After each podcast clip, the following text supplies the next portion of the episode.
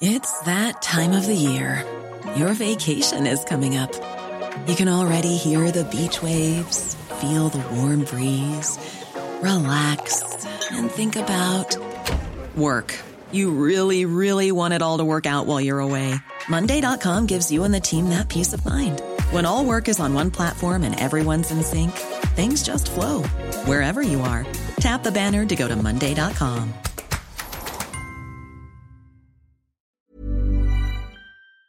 Bonjour Linda Kebab. Merci d'être là ce matin dans la matinale de CNews. On va évoquer ce qui s'est passé à Roubaix, ce dramatique accident qui a coûté la vie à trois de vos très jeunes collègues, Steven, Paul, Manon, 24 et 25 ans. C'est important de dire leur prénom parce que c'est important de dire que voilà, c'était des, des, êtres humains absolument euh, exceptionnels. Le temps est à l'émotion ce matin du côté des policiers ou à la colère Parce que depuis, on a appris euh, le profil de qui, euh, celui qui a provoqué l'accident, qui est décédé dans l'accident. Oui, vous avez raison. euh, Paul, Manon, Steven. Steven est papa d'un petit bébé qui ne connaîtra pas son père, en tout cas qui, qui grandira sans lui. Et euh, Paul était euh, supposé devenir père aussi euh, dans quelques temps. Des vies brisées, des familles euh, décimées. Euh, et puis évidemment, la tristesse, les mois, le choc. Dimanche, lorsqu'on a reçu les premières informations pratiquement en direct, je pense qu'il y avait une sorte de sidération Mhm. de notre part qui recevions les messages en direct. On n'y croyait pas, on se disait non, c'est pas possible de se retrouver dans ce type de situation. Et c'est exactement le sentiment qui a ensuite été celui de la plupart de nos collègues dans les services, puisqu'on a été euh, rapidement euh, interpellés par nos collègues qui n'y croyaient pas tout simplement.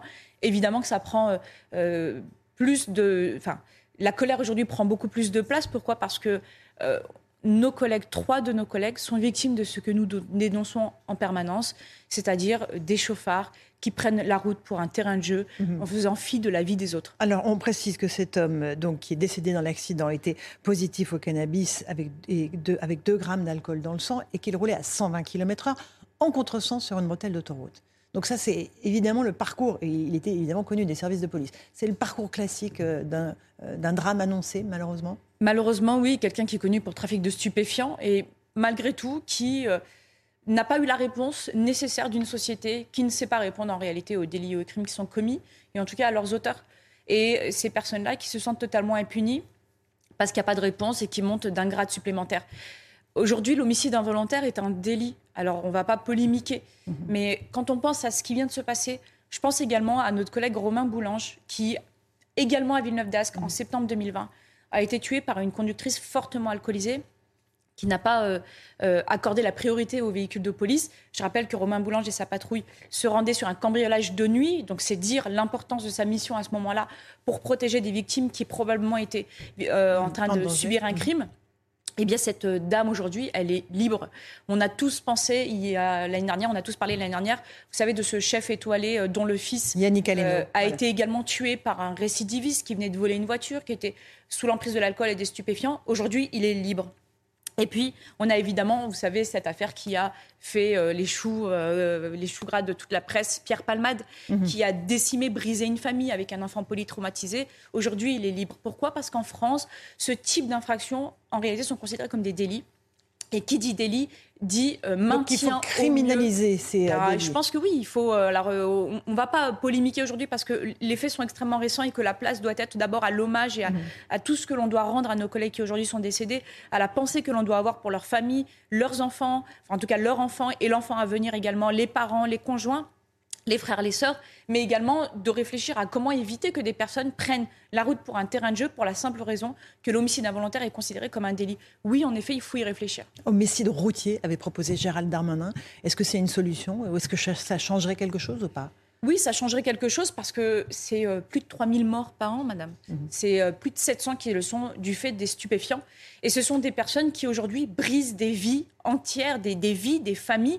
On ne peut pas euh, se permettre et s'offrir le luxe de dire que les personnes ne voulaient pas tuer. Mais quand vous prenez le volant, en ayant consommé de l'alcool, en ayant consommé du stupéfiant, en roulant euh, au-delà des limitations de vitesse, sous ces conditions, dans ces conditions-là, vous pouvez pas en fait euh, vous contenter de dire que vous ne vouliez pas tuer. C'est c'est pas possible, c'est plus plus entendable pour nous, c'est plus entendable qui, pour nous qui intervenons au quotidien sur ces sur ces homicides de la route et qui les subissons également. Donc oui, en effet, il faudrait changer les choses pour que les gens prennent conscience de la dangerosité que représente une voiture. C'est un choc, c'est un drame national. Il y aura un hommage national qui sera rendu à vos trois collègues.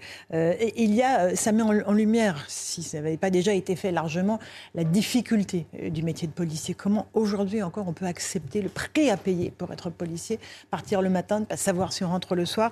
Il y a eu 6000 départs dans les forces de l'ordre en 2022, selon les derniers chiffres. C'est énorme. Les, gens craquent en fait, c'est ça? Oui, on rentre souvent dans la police les étoiles plein les yeux avec la conviction qu'on va défendre la veuve et l'orphelin. Et d'ailleurs, je, rends hommage aussi à nos collègues qui, sont morts en prenant en charge une jeune fille mineure de, qui venaient se présenter pour des faits de viol en flagrance et qui euh, l'ont pris en charge au-delà de leurs obligations pour éviter qu'elle ne soit absolument victime de son bourreau et du fait d'une enquête qui n'aurait pas pu être bien menée. Il l'emmenait à l'hôpital pour qu'elle puisse subir les constatations euh, médico-judiciaires nécessaires pour pouvoir établir la procédure. Et c'est malheureusement dans ce contexte héroïque qu'ils sont décédés. Et oui, les policiers rentrent avec des étoiles plein les yeux et malheureusement, ils vivent des déconvenus. Ils vivent des déconvenus dans leur administration qui n'est pas reconnaissante, je dirais même qui est ingrate, qui est froide à leur égard, qui voit les policiers comme de simples numéros et qui malheureusement parfois aussi quand ils disparaissent, voient de simples numéros à devoir remplacer. Et puis il y a évidemment ce métier qui est euh, de plus en plus difficile au quotidien avec une société qui est de plus en plus violente. Il ne s'agit pas de pécuniaire ou de mmh. rémunération, il s'agit juste d'être confronté au quotidien à une société qui est difficile.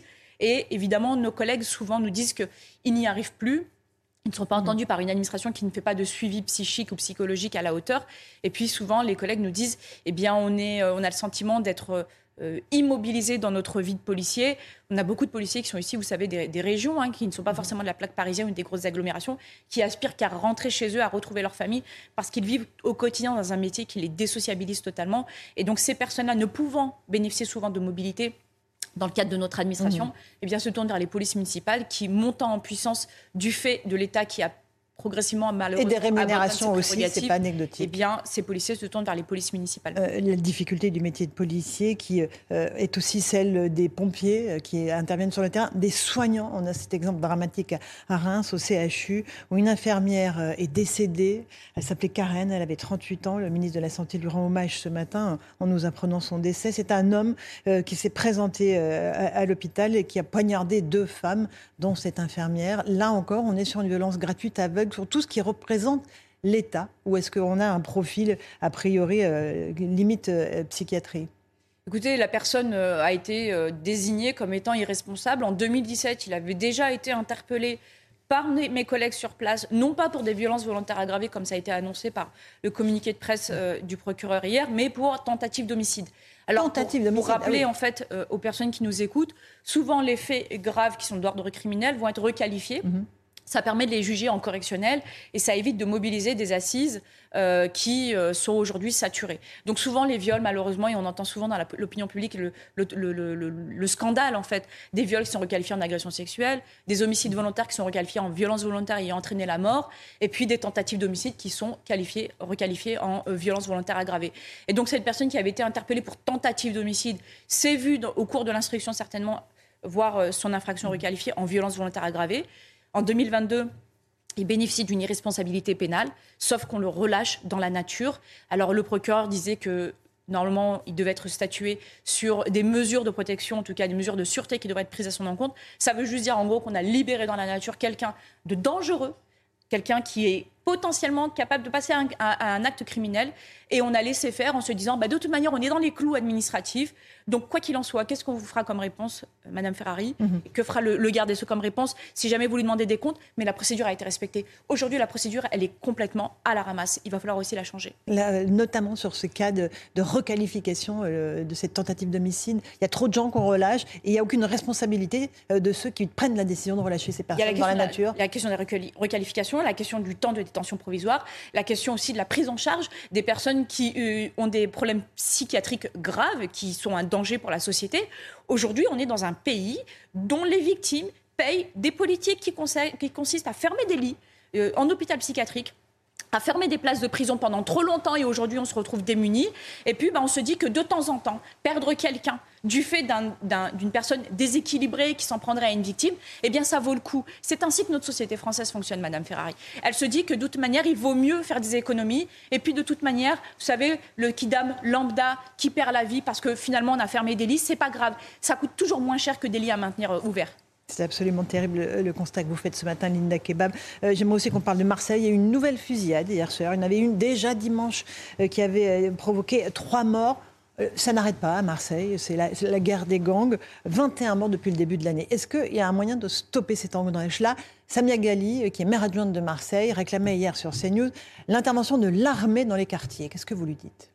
Oui, enfin, euh, Madame Galli est complètement déconnectée. Enfin, l'armée, qu'est-ce que l'armée va faire de plus que la police sur le terrain, en réalité, sur le terrain. Mais enfin, je veux dire, elle va pas euh, se mettre en opération, euh, en opération extérieure. Elle va pas tirer dans le tas. Donc, en réalité, c'est complètement une mesure populiste. Je pense que Madame Galli connaît assez bien Marseille et connaît très bien les rouages de, de sa ville pour savoir que un, c'est une mesure qui est juste là pour faire du buzz. Preuve, preuve en est, on en parle. Et deuxièmement, elle a peut-être aussi sa part de responsabilité. Elle est quand même issue de la politique locale depuis des décennies. Et qu'est-ce qui a été fait depuis tout ce temps à Marseille? Eh bien, on a euh, rincé les quartiers en fermant les yeux sur la criminalité grandissante, sur ces enfants qui sont devenus des ados, puis des adultes criminels, qui règlent leur compte entre eux, mais pas seulement qu'entre eux, parce que parfois, il y a aussi des balles perdues avec des victimes qui passent par là et qui n'ont euh, que pour autre crime que d'être trop pauvres pour habiter ailleurs. Euh, en réalité, c'est une question d'interpellation je m'inquiète pas, mes collègues vont identifier, interpeller. Ce week-end, il y a déjà eu cinq interpellations avec des kalachnikovs, des fusils mitrailleurs, des armes de poing qui ont été récupérées. Et puis après, il y a le travail de la justice. Qu'est-ce qu'on fait d'eux? Combien de temps est-ce qu'ils sont incarcérés? Qu'est-ce qu'on fait des réseaux, des personnes qui sont en contact avec eux? Quels sont les moyens qui sont déployés aussi bien du côté pénitentiaire que du côté police pour permettre de démanteler les réseaux et de mettre hors d'état de nuire toutes ces personnes derrière les, barreaux? Et bien de ce côté-là, on ne fait rien encore. On ne fait absolument rien. Euh, on fait le constat depuis le début de notre interview de cette montée de la violence qui touche les policiers, euh, le personnel soignant, qui touche les habitants des quartiers. Est-ce que le, le, point commun de tout ça, ce n'est pas euh, le fléau des stupéfiants, du trafic de stupéfiants dans notre pays? On a des flux entrants de drogue qui sont de plus en plus importants, qui perturbent nos enfants dès l'adolescence. Qu'est-ce qu'on peut faire pour lutter contre ce fléau? Je l'ai dit à plusieurs reprises, nous sommes en incapacité aujourd'hui euh, d'empêcher d'entrer dans notre territoire euh, euh, des, produits stupéfiants, que ce soit d'Amérique latine, du Maroc ou d'ailleurs, ou même parfois fabriqués sur place. Hein. je pense notamment aux Modou, hein, qui arrivent aujourd'hui à fabriquer le produit qu'ils vendent directement, notamment sur les grandes agglomérations comme Paris. Et évidemment, une fois qu'on a dit ça, on se rend compte juste que on a, enfin, on, a demandé aux policiers de, remplir ou de vider un tonneau de Danaïde euh, sans donner les moyens en fait d'une politique globale. Pourquoi? Parce que un, il n'y a pas de euh, politique de répressive extrêmement forte à l'égard des trafiquants de stupes, à l'égard de ceux qui protègent les trafics de stupes et notamment ceux qui, qui tirent euh, à l'arme létale. Et puis, bah, il y a un sujet tout simple en fait, Madame Ferrari. Mm-hmm. C'est qu'aujourd'hui, quand vous dites le stupéfiant doit être combattu, vous vous prenez quand même une flopée de militants, d'associations et de aussi de mouvements politiques qui vous disent mais il faut dépénaliser. Comme si dépénaliser. Hier, Manuel Bompard de la France Insoumise. Mais dépénaliser, ça ne légalise. Alors j'invite Monsieur Bompard à se rendre à Barbès voir ce qu'il en est concernant le trafic de cigarettes contrefaites. Pourtant, la cigarette, c'est bien légalisé. Ça n'empêche pas sa, vente, la vente de produits contrefaits. Et qu'est-ce qui va se passer avec le produit stupéfiant, aussi doux soit-il d'après leurs propos? Eh bien, il sera plus fort, il sera de meilleure qualité que celui qui sera vendu légalement, il sera peut-être moins cher, et puis il y aura toujours, vous savez, cette envie de braver l'interdit, d'aller toujours plus loin. Et puis quand on aura dépénalisé le, cannabis, eh bien les gens passeront à l'héroïne, et puis on dépénalisera l'héroïne, et puis après on passera au crack. Enfin, c'est sans fin. On sait aujourd'hui que le stupéfiant et là, le cannabis, il n'y a pas de drogue douce. Le cannabis provoque à long terme euh, une schizophrénie le cannabis a des incidents. On est en train d'en parler il y a quelques minutes de quelqu'un qui conduit sous stup et qui est complètement désinhibé. À quel moment est-ce qu'on autorise encore un produit supplémentaire qui va désinhiber les personnes et les amener à commettre des crimes? Parce que moi, homicide involontaire, c'est pas un délit, c'est un crime. Enfin, c'est complètement insensé comme discours, c'est pas possible. Et malheureusement, ce type de discours, je veux juste avoir un petit mot. Mhm. Et revenir sur ce qui s'est passé euh, à Villeneuve-d'Ascq ce week-end, euh, nos trois collègues de Roubaix qui sont décédés. Je veux juste dire que enfin, Monsieur Mélenchon, qui était candidat à la présidentielle l'année dernière, il est arrivé troisième du classement. C'est quelqu'un qui supposait être responsable. Mhm. Hier, il se trouvait à Tourcoing, mhm. euh, à l'occasion d'un mouvement social à Verbaudet. Mhm. Des conditions de travail des, salariés, des questions économiques et sociales, il a eu l'obligation, il s'est senti obligé de, mettre en cause les policiers. Il a mis en cause les policiers. Il a tenu des propos juste dégueulasses en disant, en parlant, je cite, Mhm. qu'il ne voulait pas d'une police qui bat les femmes. Je rappelle juste que nos collègues sont morts en héros parce qu'ils ont recueilli une femme une jeune fille en l'occurrence, victime potentielle d'un viol. Je trouve ça juste dégueulasse que l'hommage n'ait même pas encore été rendu et que cet homme qui l'année dernière est arrivé troisième du classement se permette d'avoir des propos aussi désastreux. C'est juste une injure supplémentaire à l'égard de nos collègues et c'est bien la démonstration qu'en réalité il n'est pas respectueux des institutions. C'est important, important de le dire parce que quand on a une personne d'une importance aussi grande qui tient de tels propos, on considère qu'au final les policiers pour lui ne comptent pas. Je précise qu'il faisait allusion à des syndicalistes qui auraient été agressés selon lui par euh, des policiers euh, dans le cadre de ce conflit social à Verbaudet. Le constat de la violence euh, qui monte, on l'a fait. Il y a les victimes, euh, on a évoqué vos, collègues, les infirmiers. Il y a aussi ce jeune dentiste de 25 ans, Ryan, qui est mort au Lila d'un coup de couteau à laine parce qu'il était au même, au même endroit et au mauvais moment. Tout simplement, victime d'un règlement de compte auquel il n'était absolument pas mêlé. C'est insupportable cette violence-là. Les Français ne la supportent plus en fait. Oui, certains départements, le 93 en particulier, sont euh, malheureusement victimes de ce qu'on appelle les guerres de, bandes, de rivalités de quartier, de choses qui euh, ont souvent des origines complètement euh, stupides et superficielles, qui durent des dizaines d'années et pour lesquelles des gens meurent. Et puis il suffit d'être dans un quartier au moment où le, où le, où le concurrent arrive et fait une descente pour malheureusement se retrouver victime. Alors ce jeune homme, comme il vous avait dit, a été tué parce qu'il était là au mauvais moment, au mauvais endroit. Il n'est même pas originaire des Lilas, il est originaire euh, du, sud de la France, il me semble. Il est jeune dentiste, hein, il, travaillait dans le même cabinet, je crois que sa tante qui est chirurgien dentiste. C'est un jeune homme qui était prometteur, travailleur, studieux, et qui est victime juste de la déficience aussi en matière de traitement euh, des, bandes, des gangs. Euh, je rappelle qu'à Paris, on a eu aussi ce fléau avec des arrondissements qui s'affrontaient très lourdement, et la mairie de Paris a eu la présence d'esprit de mettre en place un plan bande en coopération avec la préfecture, l'éducation nationale, des médiateurs, etc., l'ASE également. Et donc, du coup, progressivement, sans que ce ne soit parfait, on a pu démanteler, en tout cas, les plans bandes et anticiper les actions violentes. Peut-être que le 93 aurait aussi besoin de cela, mais pour ça, il faut aussi la coopération des mairies. Et malheureusement, on ne l'a pas toujours. Voire même au contraire. Absolument. Merci beaucoup, Linda Kebab, d'être venue ce matin. Hommage à vos euh, trois collègues, évidemment, et à tous les policiers et gendarmes de France qui risquent leur vie tout le jour, tous les jours pour notre sécurité. Merci à vous d'être venus sur CNews. À vous, Romain Desarts, pour la suite.